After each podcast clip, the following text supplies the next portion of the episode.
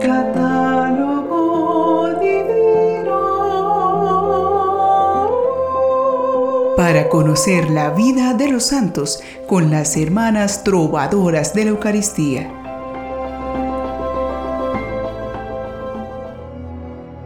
Bendecido día para todos los seguidores del catálogo divino.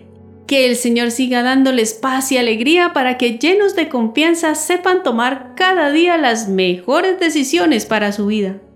Este gozo refleja la confianza que brota de la oración y permite tener una mejor salud y energía para el día a día, y es el motivo de la luz que irradian los santos y que nadie les quitará. Así que deseamos que este gozo y esta luz siempre los acompañen.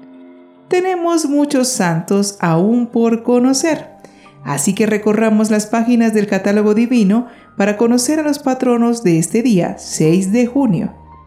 Algunos de ellos son San Marcelino Champañac, presbítero, San Alejandro de Fiesole, obispo, San Besarión Anacoreta, San Seracio, obispo, San Claudio, obispo y abad, San Colmán, obispo, San Eustorgio II, obispo, San Gilberto, abad, San Hilarión de Constantinopla, presbítero, San Harlato de Irlanda, obispo, San Norberto, obispo, San Rafael Guizar y Valencia, obispo, Beato Bertrando de Udine, obispo y mártir, Beato Falcón de Cava, abad, y Beato Lorenzo de Vilamaña, presbítero.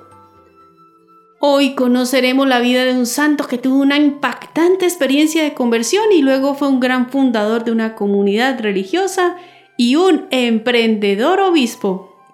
Él es San Norberto. Norberto nació en el año 1080 en Santen, en el Ducado de Cleves, Alemania. Su padre, Heriberto, conde de Genep, era familia del emperador. Su madre, Eduviges de Guisa, descendía de la noble casa de Lorena. Aunque el noble jovencito parecía no ambicionar nada espiritual, su tío Federico, arzobispo de Colonia, fue quizás la causa de que se encaminara hacia la carrera sacerdotal. Su inicio en su formación eclesiástica lo introdujo en una vida de privilegios y honores, tras las cuales corrió, hasta que alcanzó un cargo o canonjía en la Catedral de Colonia. Su vida era del todo mundana. Llenaban su vida lujos, banquetes, correrías de casa y fiestas. El emperador Enrique V lo nombró su limosnero, y Norberto participó en las diversiones de su corte, aunque con cierto desgano. Donde se encontraba, Norberto llamaba la atención por su belleza, su porte distinguido y su profundo saber. Las damas seguían y acorralaban a aquel eclesiástico que no tenía de ello más que el título. Dio el primer paso hacia la conversión viajando a Roma, junto al inmoral emperador Pascual II, pasando una experiencia que le hizo pensar en el mal camino por el que iba. El soberbio mandatario encarceló al Papa y a los cardenales, porque no consentían los nombramientos eclesiásticos que quería imponer aquel emperador germano. Norberto, avergonzado, fue a visitar al pontífice a la cárcel y a pedirle perdón. Vuelto a Colonia, rechazó el obispado que le ofrecía el emperador. El segundo paso y el más decisivo para su cambio de vida sucedió cierto día, cuando cabalgaba en las proximidades de Greden.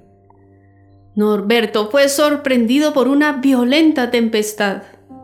El caballo, asustado por el fulgor de un rayo, hizo caer a su jinete, y Norberto quedó tirado, sin conocimiento, durante casi una hora.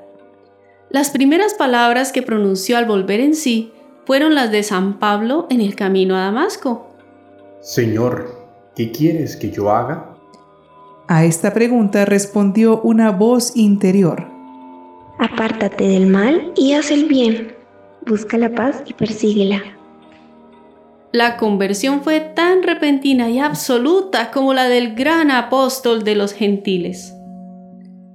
Llegando Norberto a la población de Santen, se entregó a la oración, el ayuno, la meditación y el examen de su vida pasada, quedando bajo la dirección espiritual del abad Conon.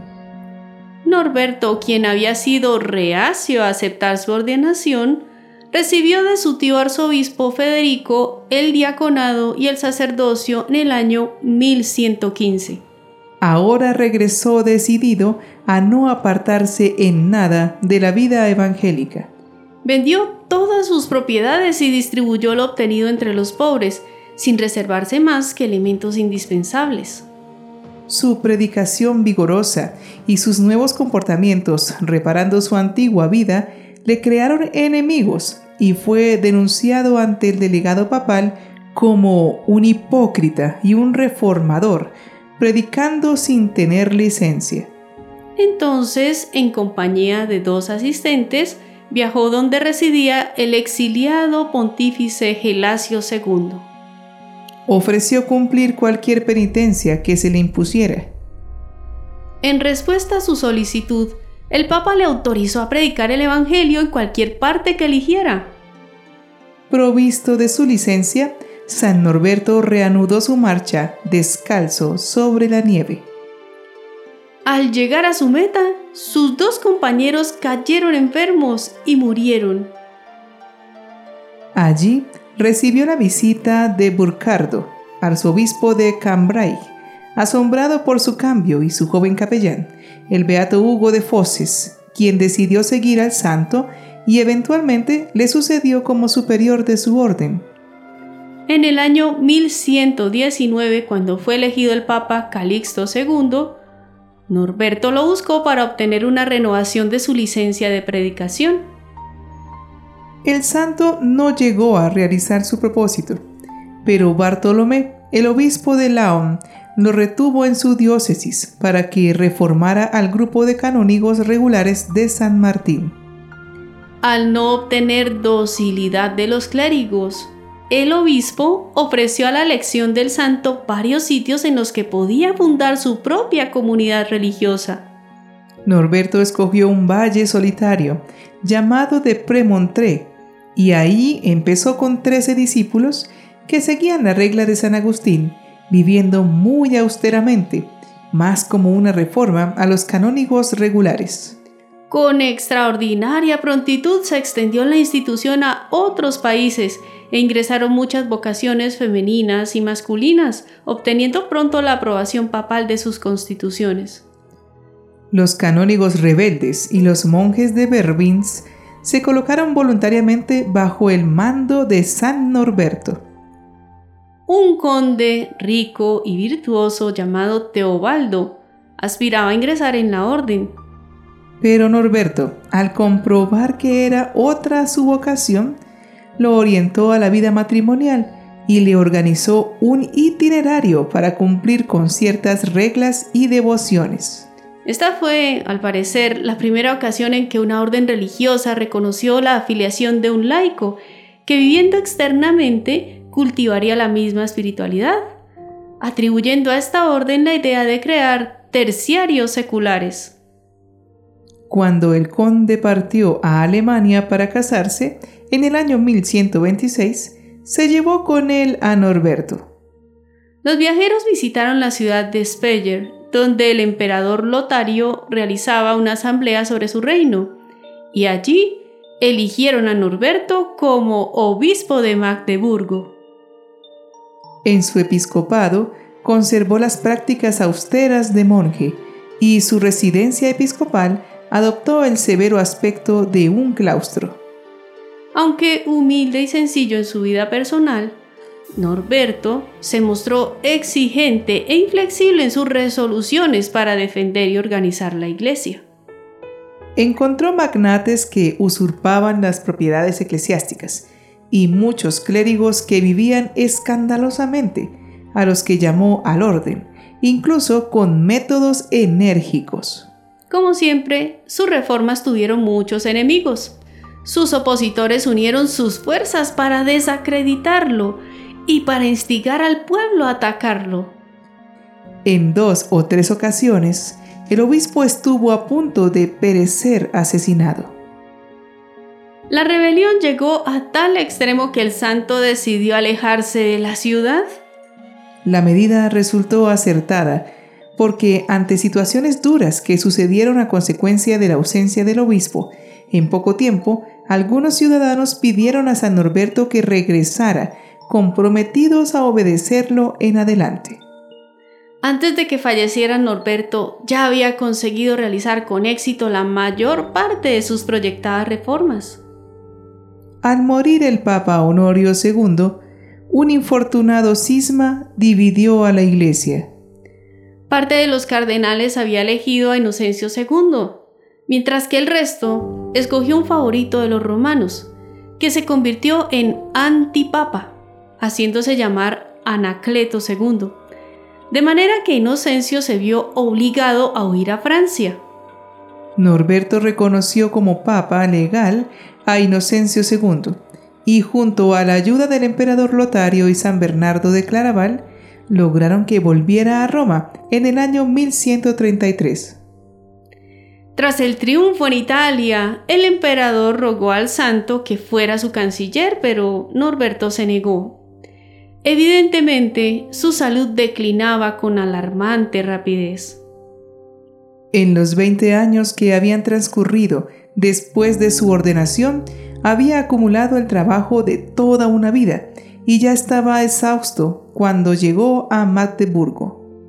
Falleció el 6 de junio del año 1134 cuando tenía 53 años. El Papa Gregorio XIII lo reconoció oficialmente como santo en el año 1582. Oremos a este admirable pastor de la Iglesia. Señor, tú hiciste del obispo San Norberto un pastor admirable de tu Iglesia por su espíritu de oración y su celo apostólico te rogamos que, por su intercesión, tu pueblo encuentre siempre pastores ejemplares que lo conduzcan a la salvación.